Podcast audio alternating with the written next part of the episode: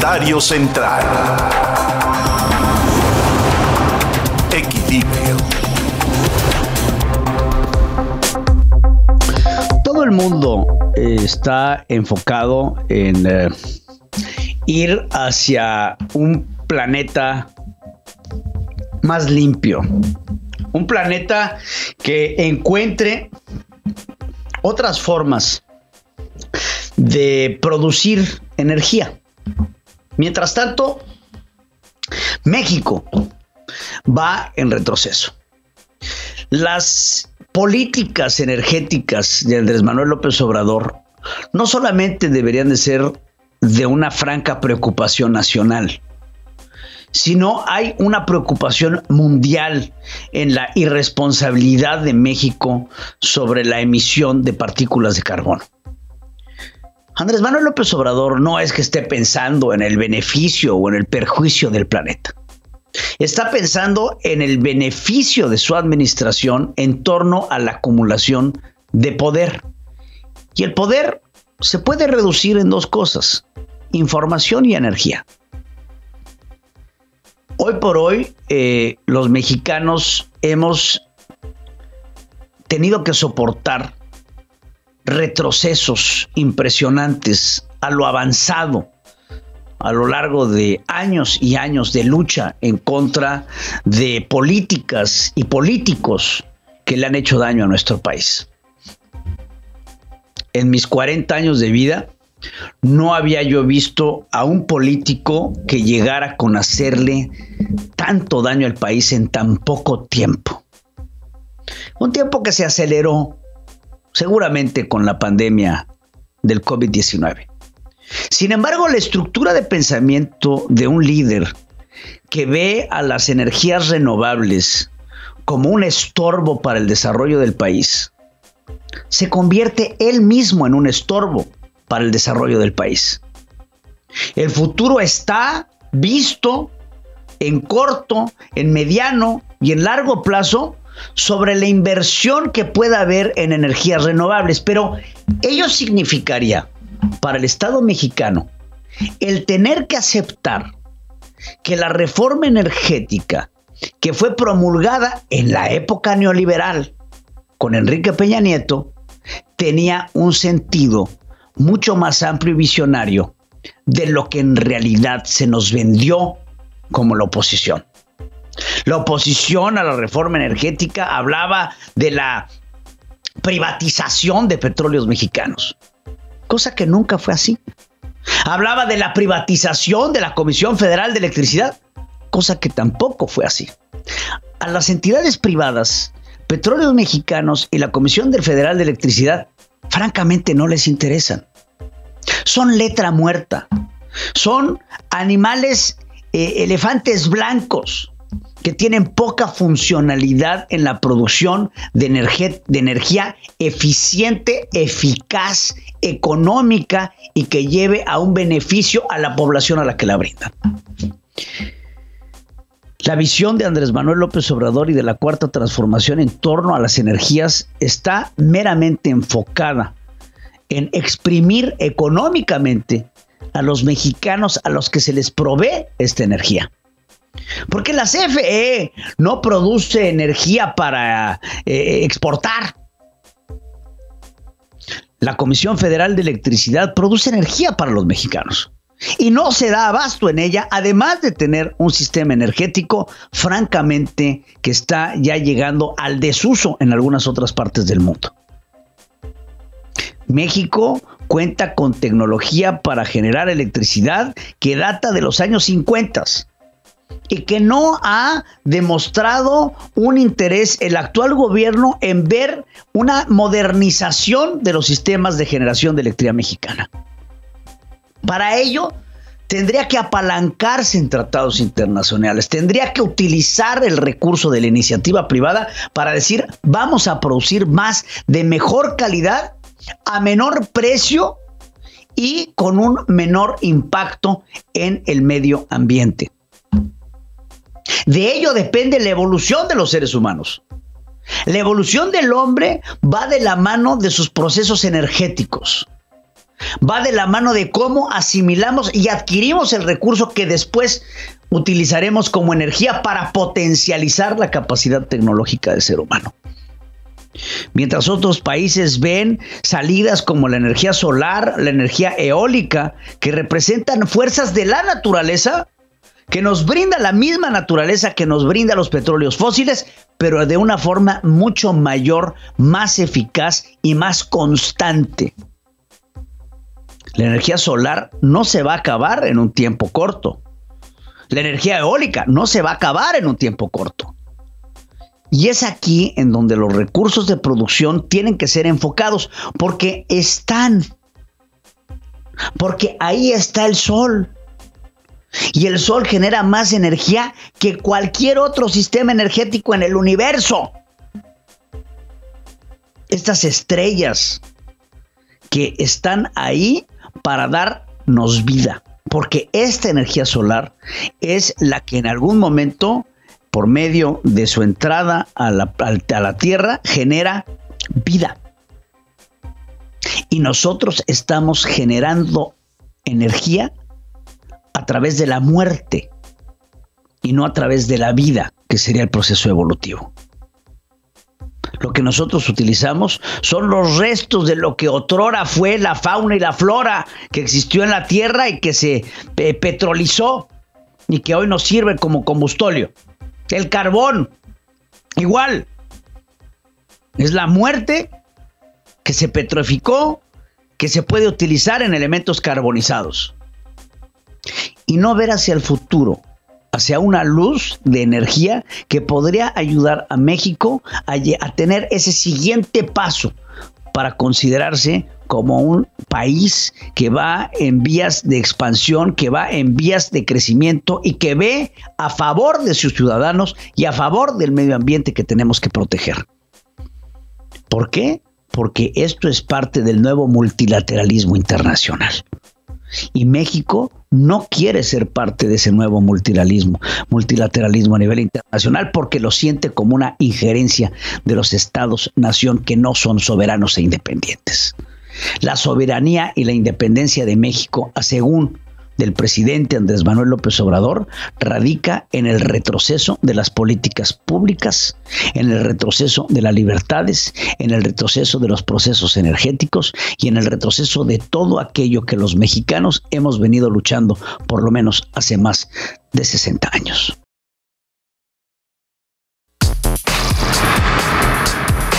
Para que tengas el dato. En Central FM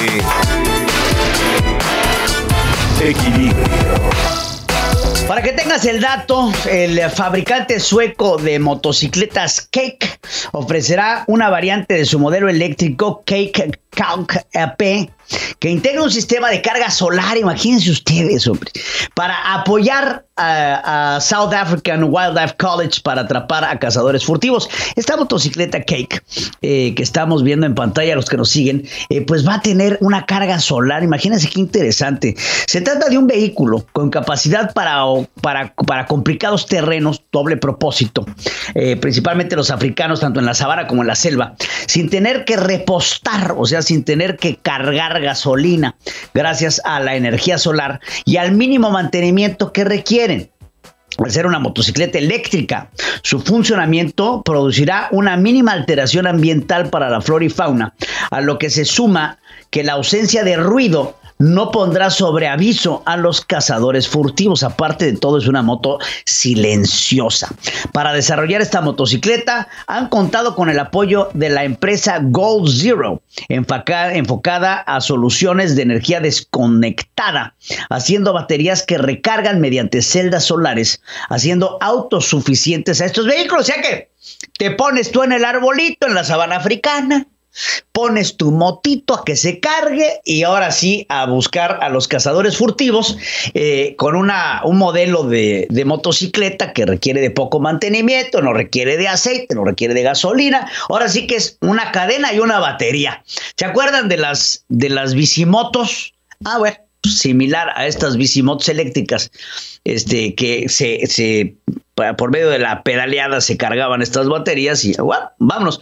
La velocidad, habrá que ver qué velocidad es la que tiene esta, esta motoneta, pero seguramente rondará todos. Vaya, que de unos 40, 50 kilómetros por hora ya son bastante útiles. Para que tenga usted el dato, Rusia acaba de poner en servicio 22 nuevos tanques de operación robótica a los que denominaron Uran 9, con los que buscan eliminar completamente la presencia militar en los campos de batalla. Sevda, la cadena militar rusa, denominó a estos tanques como guerreros del futuro contando con cámaras de vigilancia, cañón de 30 milímetros, una ametralladora, cuatro misiles antiataque entre formas de armamento. Ya estamos llegando a estas guerras en donde ya los soldados, pues ya no existen, mano, ya. Son este, guerras entre robots, entre, entre, digo, ya nadie los tripula estos tanques, imagínense lo que estamos viendo increíble. Precisan que estos tanques operan casi de forma autónoma, realizando tanto las tareas que el operador requiere como variantes de solución que propone el dispositivo gracias a un sistema de inteligencia artificial. O sea que no solamente atacan, sino opinan estos tanques. Oye, mira, yo creo que mejor vamos por la izquierda. Este, y entonces estos tanques son operados por vía remota pero cuentan con inteligencia artificial esto. Ya estamos viendo, en verdad, eh, la guerra del futuro, eh, sin tener que tener soldados en el campo de batalla para que tenga usted el dato.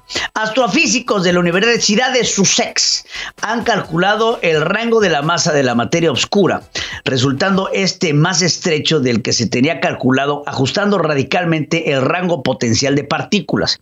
En su investigación, partieron del hecho establecido de que la gravedad actúa sobre la materia oscura de la misma forma en que lo hace sobre el universo visible, determinando así sus límites inferiores y superiores. En los resultados, el equipo científico muestra que la materia oscura no puede ser ultra ligera ni súper pesada como se llegó a señalar en teorías previas, a menos que una fuerza que aún no se conozca actúa sobre ella. Además determinaron que sus partículas deben tener una masa entre 10 elevado a 3 y 10 elevado a 7 electrovoltios, rango más estrecho de que 10 elevado a 19 gigaelectrovoltios que previamente se había indicado en las teorías, para que tenga usted el dato. Una mirada a la innovación del otro lado del mundo. China está de pie. Central Asia. Con Carlos Jacome. Carlos Jacome, te saludo. Central Asia, China está de pie. Platícame, Carlos, ¿cómo estás? Muy buenos días en este martes. Muy buenos días, Pedro. Con el gusto de siempre de verte, estar con el programa. Buenos días al auditorio. ¿Cómo están? Muy bien, muy bien, mi Carlos. Pues, ¿qué, qué nos tienes el día de hoy? Pues creo que es un tema sumamente delicado que requiere de mucho análisis, de mucho pensar eh, y que es algo que disfruto mucho con el auditorio que tenemos en, Central, Central FM, Central Asia, que es el tema de la libertad.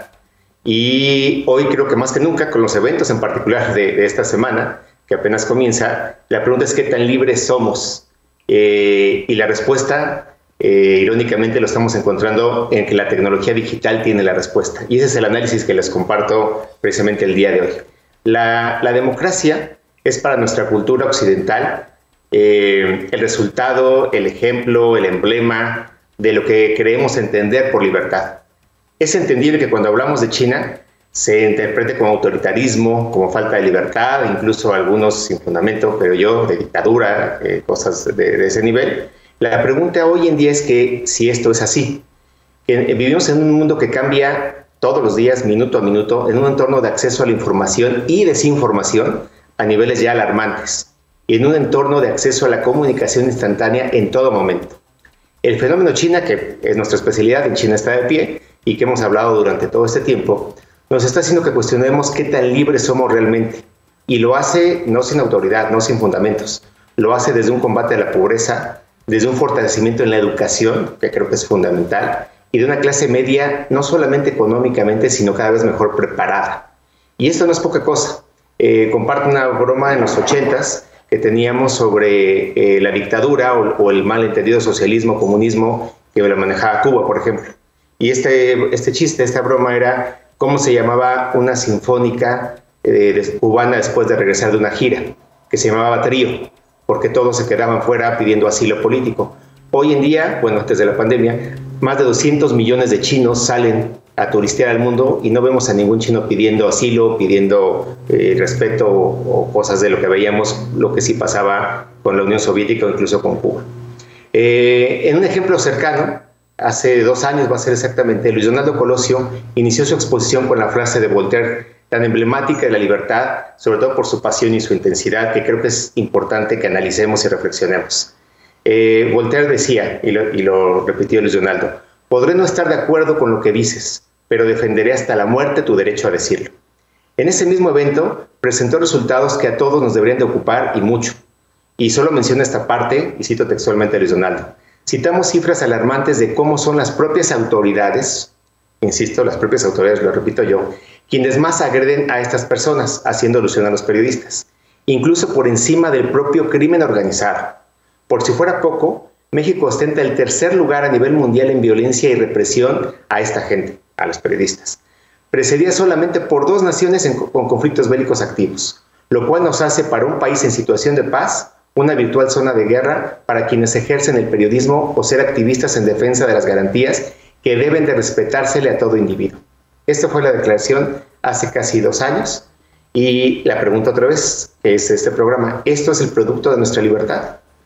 Hace un año, cuando desde China estaba de pie, hablamos de las medidas tan radicales que desde China se estaban tomando para el control de la pandemia. Y después de la crítica, que era la más recurrente, de lo lento que estaba reaccionando China, la segunda crítica, y muy, muy fuerte y muy radical, era eh, sobre la libertad, que cómo podían los chinos coartar la libertad para solucionar una pandemia. Y hablamos, que ojalá no, no fuera así, tristemente lo fue, qué pasaría si esa epidemia se volvía pandemia, cómo íbamos a reaccionar los países libres. Hoy, tristemente, doblemente de forma lamentable, ya lo sabemos. Y el ejemplo es que nos seguimos cuestionando. Eh, ayer sigo impactado que, un subsecretario desde una tribuna presidencial siga cuestionándose con toda la evidencia científica que hay en el mundo si el uso del cubrebocas es válido o no, si atenta contra mi libertad o no, si es útil o no. Creo que eso ya puede rayar en la estupidez extrema, pero bueno, ese no es tema de este programa. Tomando como referencia a Alfredo Toro Hardy, del Observatorio de Política, que comparto mucho la manera de pensar de Alfredo, menciona esto en su artículo de la semana. Dice, en un esclarecedor artículo publicado en The New York Times, Shoshana Zuboff hacía el siguiente comentario, que esa es la esencia del, programa de hoy. Los Estados Unidos y las demás democracias liberales del, mundo, del mundo han fallado en la construcción de una visión política coherente para un siglo digital una capaz de promover los valores y principios democráticos. Mientras los chinos han diseñado y desplegado tecnologías digitales aptas para consolidar su sistema de gobierno autoritario, Occidente ha permanecido ambivalente y confundido. En otras palabras, mientras China ha logrado utilizar la tecnología digital como un potente instrumento al servicio de su modelo autoritario, Occidente, de manera particular Estados Unidos, no lo han logrado articular. Una estrategia digital llamada a fortalecer la democracia. Esto toma, amigos del auditorio, mayor dimensión, ya que en esta guerra fría, no solo comercial, se está disputando también el liderazgo y lo útil de ambos modelos económicos. El ejemplo que vivimos en días pasados del Capitolio habla por sí solo. Eh, y lo absurdo de esto es que ese autoritarismo de una empresa privada, si se puede llamar así, se está cuestionando. Es una empresa privada. Yo no conozco una empresa que funcione democráticamente preguntando a los, a los empleados si quieren llegar tarde o no quieren llegar tarde. Es una empresa y hasta ahí se está cuestionando si es autoritario o no. El actual gobierno hoy en día se está planteando hacer modificaciones a las redes sociales. Lo que era útil en campaña ya no lo es en el poder. La tecnología no está ayudando a la democracia, por el contrario, son herramientas para la subversión antidemocrática, como estamos viviendo hoy, principalmente hoy en día. Podemos ver cómo se cuestiona desde la primavera árabe la verdadera intención de la comunicación y la infodemia, que es esa nueva palabra, y el mal uso de foros para generar confusión y mentir. Estamos como sociedad y como generación ante un gran reto. El acceso al conocimiento, a hechos y realidades, los tenemos como nunca antes en la historia.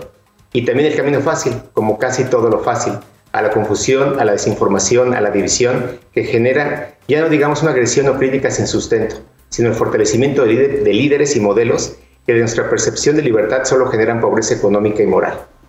Hoy las redes sociales son un caldo de cultivo para la división y confusión en Estados Unidos y en nuestros países. En China está siendo más eficiente su modelo. La solución, creo yo, está en la educación, en el análisis, en el pensamiento. No creo ni en un modelo ni en el otro. Creo en el nacimiento de, un nuevo, de una nueva manera de gobernar y de responsabilidad social. Aquí lo importante, amigos de China está de pie, es que piensas tú. Antes de, regresar contigo, Pedro, les recuerdo que en nuestra página de centralfm.com, en Central Asia, hablamos esta semana de las oportunidades para las empresas de la educación en China y el jueves vamos a hablar de las oportunidades para la industria automotriz en China. Regreso contigo, Pedro. Te agradezco muchísimo eh, por el comentario. Eh, oye, ¿cómo, ¿cómo ves? Ay, ya se me acabó la pantalla de atrás, ya viste. ¿Cómo ves, cómo ves este, estas declaraciones que da el secretario de Relaciones Exteriores, el ministro del Exterior de, de, China, en donde pues habla ya de esta nueva relación con Joe Biden? Le dice, hay una línea que no deben de cruzar que es meterse en la política interior china. Eh, después de que la embajadora de Estados Unidos ante la ONU, esta nueva que entra, dice, no vamos a relajar las medidas con los chinos. Pues otra vez es esa autoridad para mí sin sustento de que cómo es posible que ante los eventos que ha tenido Estados Unidos y lo más importante, ante, ante sus antecedentes históricos, que sigan sintiéndose con la autoridad moral de cuestionar algo que hoy por hoy está dando resultados. Y bueno, el mejor ejemplo podemos ver en meses recientes cómo eh, se regocijaba Pelosi y demás eh, eh, funcionarios de Estados Unidos ante los eventos de Hong Kong. Los magnificaban, los desinformaban. ¿Y qué pasó en el Capitolio? Me encantó ver la reacción de los chinos, su sonrisa de ver cómo veían los eventos del, del Capitolio como diciendo, pues cómo te atreves a criticar algo que ni siquiera tú sabes cómo controlar y ver el caos que tienes cuando te, te dices el ejemplo de esto. Y esto, Pedro, no solamente es de, de ahorita lo que se está diciendo en las Naciones Unidas. Es un evento que tenemos que cuestionar el liderazgo de Occidente en el siglo XX, que todas las cosas malas se ocultaron. La, la, historia la, escriben los ganadores. Y, pero bueno, hay que preguntarnos qué hizo Francia en Haití, eh, qué está haciendo Inglaterra en la India, qué hizo Estados Unidos con Filipinas. Entonces, esa autoridad moral es la que está saliendo hoy a luz y que China lo dice con justa razón. ¿Con qué autoridad moral tú me pides algo que no ha sido ejemplo? Claro, por supuesto. Pues eh, la verdad es que va a haber mucho de qué hablar en torno a ello, eh, porque este conflicto entre China y Estados Unidos podría, como bien lo decía Xi Jinping, detonar lo que sería una segunda guerra fría que no es conveniente para nadie. Y estaremos muy al pendiente. Carlos Jacome, te agradezco muchísimo por tu comentario. Gracias, un abrazo al auditorio, que estén muy bien. Perspectiva binacional. Sin fronteras. Con Enrique Perret. Enrique Perret, inmigración en México, más apertura, menos barreras. Te saludo, Enrique. Hola, Pedro. Buenos días. Un saludo a ti a tu auditorio. Pues mira, Pedro, lanzamos este, este documento, este primer paper para hablar de este tema de la inmigración en México, eh, Pedro.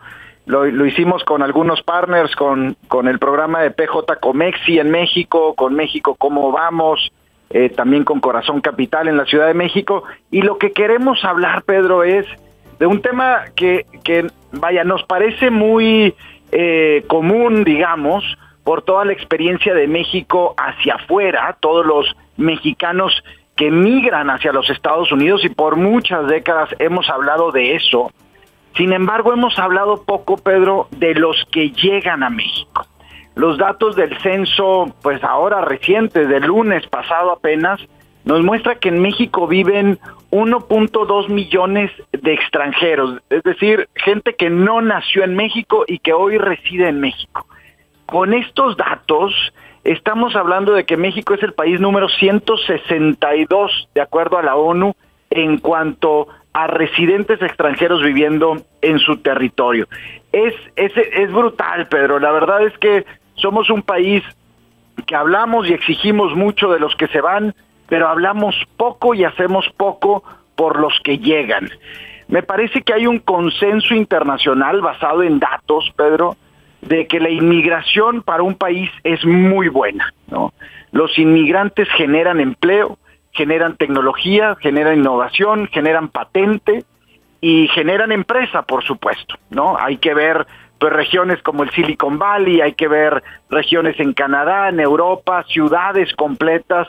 Una ciudad en Estados Unidos, por ejemplo, una ciudad como Dallas, Houston o Nueva York o Miami, tienen más del 30% de sus residentes no nacidos en su país, cuando México apenas es el 0.9%.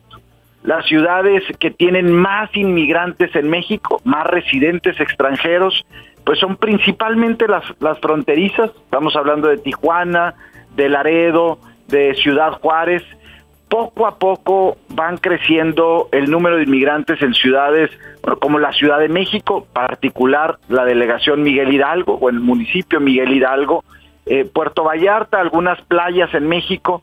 Recientemente, Pedro, hemos visto la llegada, por ejemplo, ya el censo habla de 54 mil venezolanos que han llegado a México, probablemente en la última, en la última década. Y Pedro, todo la llegada de un inmigrante a un país, pues evidentemente está compuesta de múltiples factores. Es decir, el que ese inmigrante se desarrolle por completo en un país está compuesto de múltiples, de múltiples temas. El que pueda el que pueda encontrar un trabajo, evidentemente el que pueda tener papeles para, para desarrollarse, que pueda rentar o comprar una casa, que pueda obtener una identificación, que pueda sacar una cuenta de banco, que pueda rivalidar sus estudios, que pueda dar clases, que pueda estudiar. Y, ahí me parece, Pedro, que es donde México se ha quedado rezagado en las últimas décadas.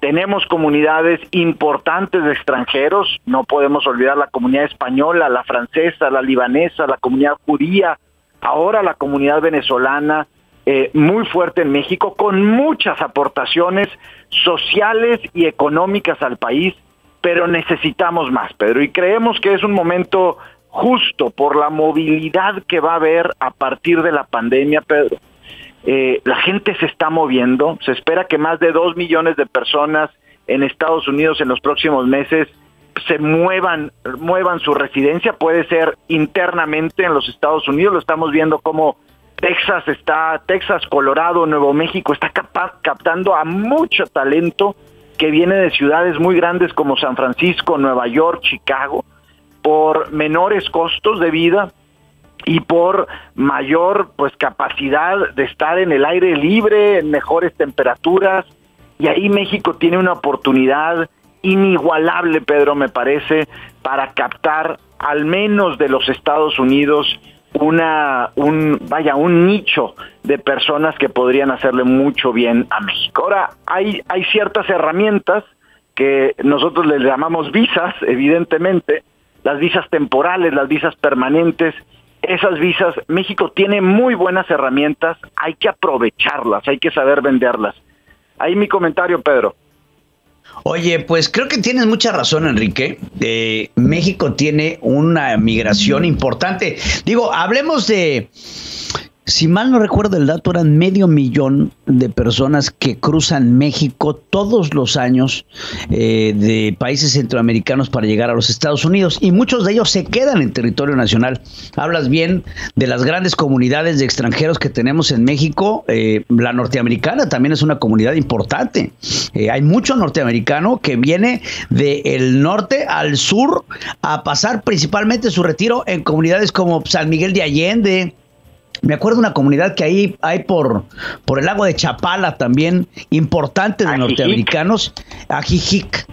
Y, y, y, no se diga eh, la cantidad de guatemaltecos, salvadoreños, hondureños, nicaragüenses y ahora recientemente, hace unos años, tuvimos una gran oleada de haitianos, si mal no lo recuerdo, que llegó también a México y que representan también un, un asunto de, de, que tiene que ser considerado. Eh, recibimos algo de apoyo de los Estados Unidos o recibíamos apoyo de los Estados Unidos para fortalecer nuestra frontera sur, porque pues es de interés binacional tanto para México como para los Estados Unidos. Olvídate poner el muro en la frontera norte, ese muro ahí está. El problema es la permeabilidad que tenemos en la frontera sur y por supuesto esto pues nos da un flujo migratorio importantísimo eh, de México hacia los Estados Unidos y como bien dices, eh, muchos de estos se quedan en nuestro país. Eh, es correcto, mira, a ver, siempre, siempre se tiene que buscar una migración ordenada, ¿no? Nosotros un poco lo que decimos, Pedro, es incluso estas comunidades de migrantes que llegan, pues que llegan sin nada a un país, que vienen perseguidos ya sea por temas políticos, sociales, eh, que vienen a raíz de una, que inmigran a raíz de una, de una catástrofe natural.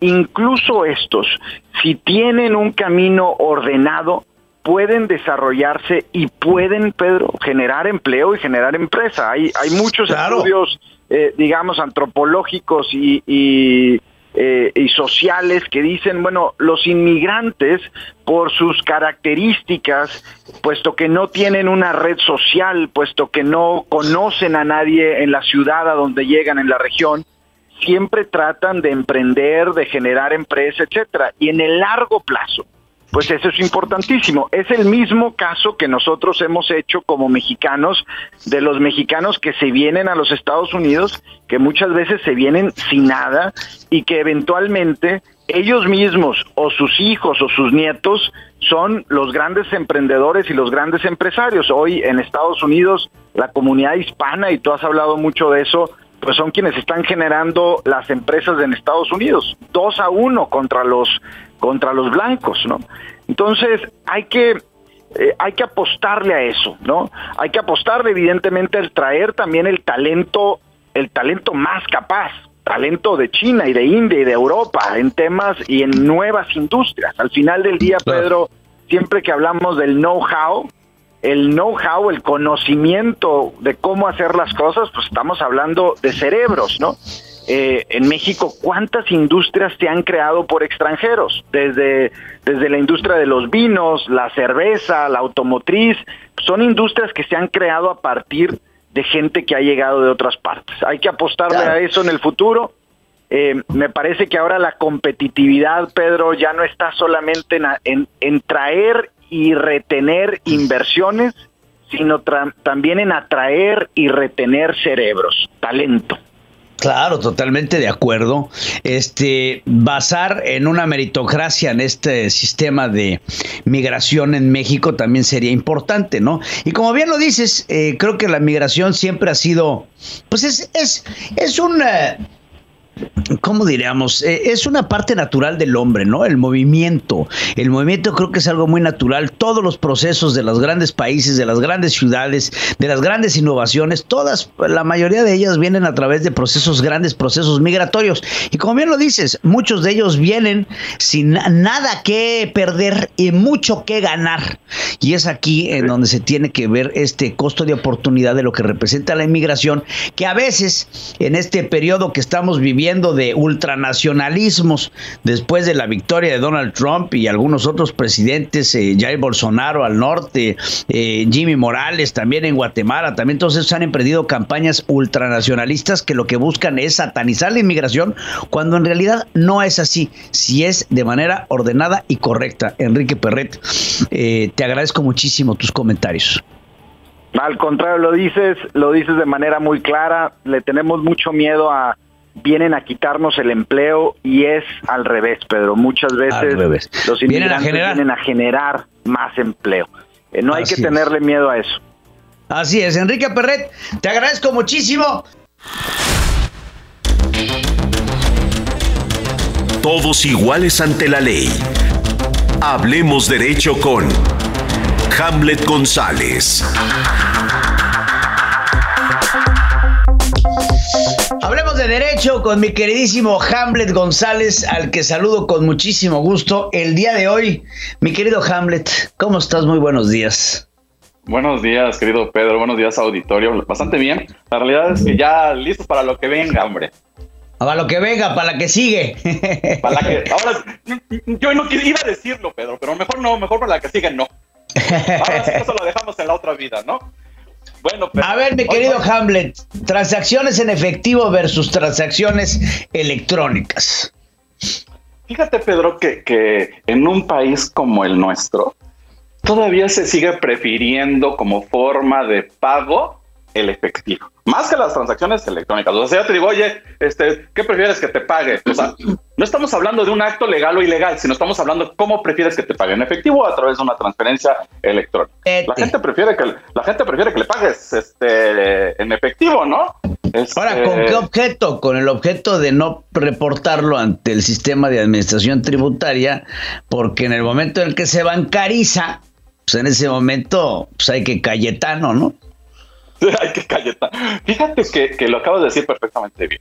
El Servicio de Administración Tributaria ha apretado demasiado las tuercas para tener un control estricto sobre el efectivo. Y el dices, bueno, pues está bien, hay que tener un control sobre lo que realizamos de efectivo. Tú si quieres ir a comprar ahorita saliendo de ahí del noticiero, dices, pues eh, voy a ir a comprar un automóvil y estuvieras aquí en México, claro, este diría, eh, sí, ¿qué coche quieres comprar? Sí, no, pero no puedes exceder más de 250 mil pesos en la compra de tu automóvil. Oye, pero cuesta tanto. Sí, la diferencia la tienes que pagar electrónicamente.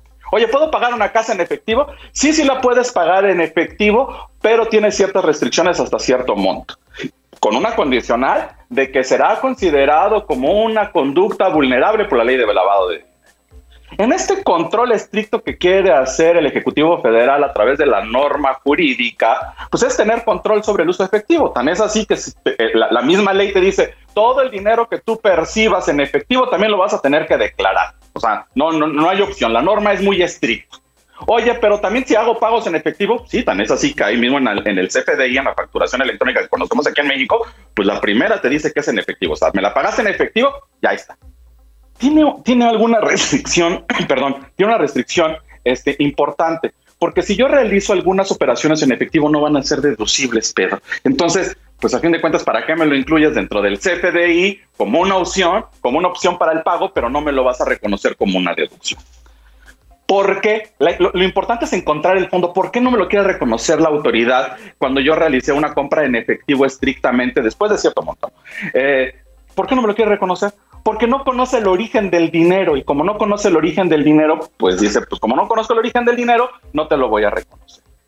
Dentro de este control que pone la autoridad, la autoridad hacendaria para tener un control sobre el efectivo contra las transacciones electrónicas que hoy en el mundo, pues obviamente tú viajas a Estados Unidos o viajas a Europa, pues es más fácil comprar un chicle con tu smartphone, ponerlo en la maquinita que tienen en la, en la tienda y pagar, ¿no? Que sacar pues sacar tus, tus 20 dólares o tus 10 dólares o tus 10 pesos o tus 20 pesos, ¿no? Porque es mucho más sencillo traer tu, tu dinero ya en un, en un dispositivo electrónico. Y porque el control es superior al que tenemos en México, pero también la deducción es mayor. Entonces, ¿qué es lo que pasa? Lo que quiere tener el, el, el, control de la autoridad hacendaria. El control no es por control, es por recaudación, es por un control recaudatorio en donde la autoridad hacendaria dice, pues yo ya ahora sí ya conozco cómo tenemos el control de efectivo y como ya tengo el control sobre el efectivo, esto se va a, generar impuestos. Hay, ahorita en la actualidad, hay un choque de lo que establece la norma y de lo que le quieren ordenar al Banco de México. Al Banco de México hoy salió la noticia, Pedro, de que pues, le están diciendo, recibe todo el dinero en efectivo que tienes en, eh, que recibes dinero en efectivo en moneda extranjera, cualquier moneda, y vamos a meterlo al flujo nacional, ¿no? Pero los pesitos no los puedes, no los puedes controlar. Tan es así, Pedro, que una de las, una de las causas más, más, este, más importantes que tenemos es que no es que no lo quiera reconocer la autoridad, sino que no va a ser deducible y no vamos a tener un control estricto sobre esta condicional y eso pues nos genera pues aún mayor impacto, ¿no? Porque pues por un lado le dices al Banco de México que sí puede recibir toda la moneda extranjera y por el otro le pones una condicional al mexicano que no puedes utilizar transacciones en efectivo con ciertas condicionales. Entonces, lo que estamos viendo, Pedro, ahorita es así que también el Banco de México dijo, oye, si recibes toda la moneda extranjera y la metemos al flujo, lo único que va a pasar, salió el gobernador del Banco de México, dijo, vamos a depreciar la moneda. Entonces, yo creo que lo que tendríamos que hacer, Pedro, y este es mi comentario final, es tendríamos que verificar el monto de las operaciones que se realizan en efectivo y dependiendo de los montos que se realicen, pues tendríamos que justificar el origen del dinero, pero no podríamos restringirlo, ¿no? Porque pues ahorita aquí en México tú quieres ir a retirar del banco cierta cantidad, no obstante que está dentro de tu cuenta bancaria, te dice el banco, ¿y para qué quieres eh, ese dinero, muñeco? Entonces, no, pues es que voy a realizar mi, mi, pago de proveedores o algún pago de un, un. El dinero en efectivo se ha hecho un gran tabú en México. ¿eh? Ya se piensa que el manejo del dinero en efectivo es una conducta ilegal. Estamos equivocados, pero no es una conducta ilegal, es una conducta que está extrarregulada y dentro de esta extrarregulación, pues tiene el control y tiene el índice recaudatorio, ¿no? ¿Cómo ves, Pedro? Claro, pues yo, yo creo que eh, Hamlet hemos llegado al punto de satanizar el, efectivo en México y creo que es un gran error. Y como bien lo dices, eh, al parecer tienen tanta moral que les sobra para tener doble.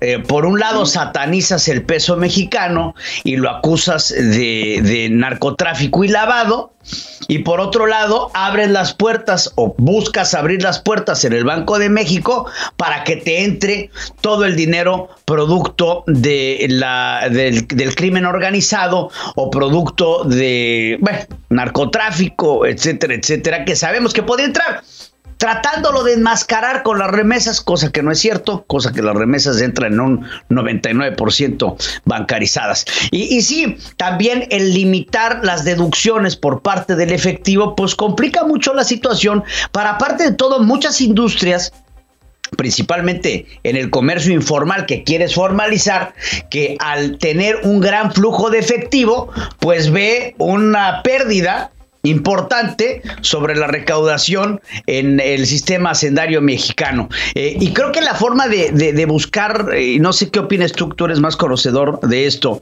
pero un, una, buscar el normalizar la informalidad que recibe grandes flujos de efectivo, porque la informalidad está basada en el efectivo, este, sería el no satanizar este efectivo y convertir en muchas de estas compras en efectivo en compras que sean deducibles para poder así eh, justificar los gastos y no satanizarlas inmediatamente. Y, adherirlos a la economía formal. Por eso, pero es que, ¿por qué te vas a, si yo, si yo tengo un, si yo tengo un flujo de efectivo importante en mi comercio informal y me quiero volver formal y mi flujo es en efectivo y no bancarizado y estoy hablando de puestos de tacos, estoy hablando de n cantidad de comercios que reciben, porque tú vas a echarte un taco de pastor y no aceptan este tarjeta de débito, ¿eh? o sea, y es puro efectivo. No, vas al mercado, vas al mercado, al sobre ruedas, al tianguis, no, no aceptan tarjetas, entonces el querer formalizar a esos, pues implicaría que tendrás que tener cierta laxitud en la deducción sobre transacciones en efectivo, que hoy por hoy en México tú vas a comprarte eh, una camisa de arriba de dos mil pesos y te hacen firmar una carta responsiva si la pagas en efectivo. ¿Te acuerdas de esta época en donde tenías que casi casi poner tus huellas digitales para poder pagar eh, una eh, cartera? ese impuesto, ese impuesto se llamaba impuesto de depósitos en efectivo. El impuesto de depósitos en efectivo, la, la, intencionalidad era formalizar a la economía informal. Pero lo que y decía, bueno, como tienes que bancarizarlo porque tienes que meterlo al mercado nacional, pues te voy a cobrar el 3%. Primero era el luego el 3% sobre eso, pero te lo vas a poder acreditar contra impuestos sobre la renta.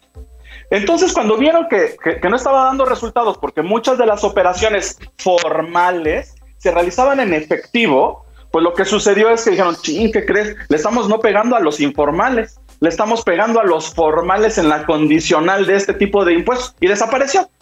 Pero lo que, lo, que está sucediendo, Pedro, que cuando tú le condicionas al gobernado el flujo de efectivo para tener mayor control de la transacción electrónica y con ello mayor recaudación, lo único que sucede es que el gobernador empieza a sentir desconfianza, ¿no? Porque dice, tú desconfías de mí y lo pones en una norma porque no nada más me vas a... ya ahora la ley de impuesto sobre la renta, fíjate Pedro, ¿eh?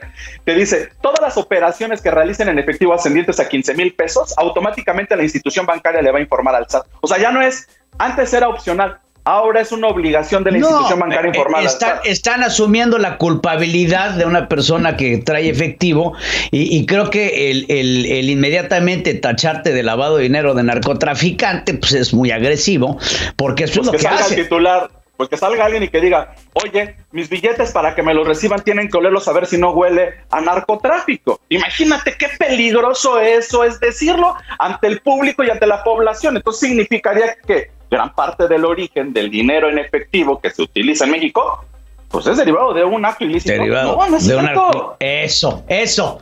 Pero bajo esa premisa, no puede trabajar el Estado, bajo la premisa que el dinero circulante es mal habido. Porque esa es la premisa que se maneja. Intencionalidad, en su intencionalidad, eso es lo que dice la norma, ¿no? O sea, tendrás que justificarme el origen de tu del dinero en efectivo. Tan es así que hasta el banco te puede decir, ¿eh? Oye, como no conozco bien, llévate tu dinero. Oye, pero no es un acto ilícito. No, no, pero como tengo la duda, mejor llévate tu dinero. Imagínate que a, dónde hemos caído, ¿no? Te niegan el depósito por no conocer su licitud. Claro, o por tener duda de ella. Sí, ¿no? Que, es lo peor, ¿no? Porque aquí no sabes si es lícito o ilícito. Si no tengo duda y como tengo duda, no, mejor no te lo recibo. Pues qué grave, lo único que haces es que contienes una economía que iba hacia adelante y la empiezas a hacer Y si no me lo crees, ahí te lo tenemos en el indicador, ¿no? Yo lo dije en, en octubre que íbamos a tener un retroceso del 10%. ¿Y qué crees? Si llegamos al 10%. Más o menos dejamos de perder en PIB alrededor de 3 mil a 4 mil millones de pesos, Pedro. O sea, nada más en PIB. Y eso pues, no, es grave. Pues que te quede la tranquilidad, Hamlet, de que si el banco no recibe tu dinero, yo sí.